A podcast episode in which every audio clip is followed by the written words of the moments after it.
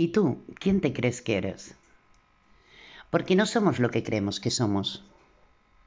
No, yo no soy mi cuerpo, él es parte de mi personaje, el que interpreto en esta, en esta mi vida. No, claro que no. Eso no soy yo, no soy sus emociones, no soy sus pensamientos ni sus miedos, no soy sus apetitos ni sus necesidades. No soy el dolor que siente, ni sus frustraciones, ni sus temores, ni sus aspiraciones, y mucho menos sus ambiciones. No, yo no soy mi cuerpo. Mi cuerpo vino con ciertas características que ya estaban en él, de forma predeterminada. Yo no las elegí. Ya estaban allí, incluso antes de yo nacer. El cuerpo que poseo está profundamente influenciado por la genética de mis antecesores, por el ambiente social, psicológico, geográfico. Se eligió por mí muchas de las cosas que yo jamás y nunca elegí. Pero algo realmente sí que elegí, y fue vivir en este cuerpo y experimentar a través de él, con sus pros y sus contras. Lo que yo sí creo que soy es quien mira, quien observa, quien se maravilla, quien se abstrae con simplicidades llenas de complicidad y llenas de complejidad. Yo soy quien se observa mientras se observa.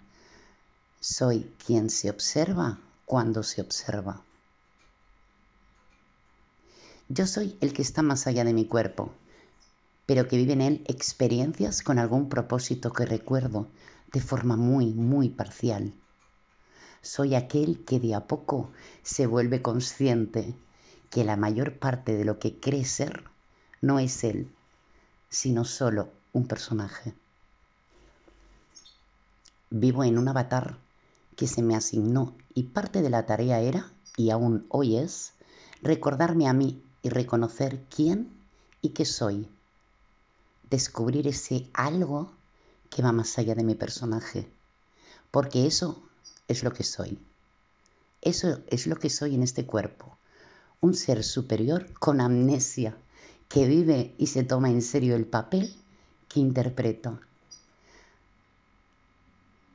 Yo no soy lo que siempre he pensado que soy.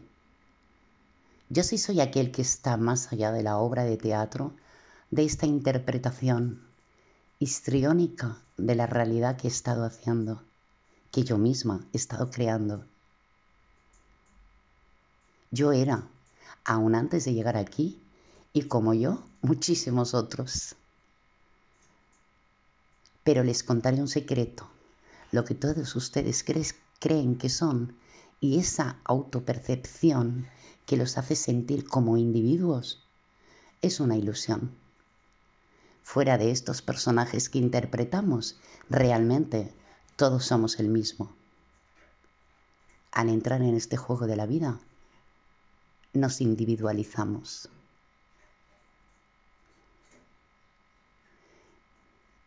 No hay nosotros, ni yo. Todos somos yo.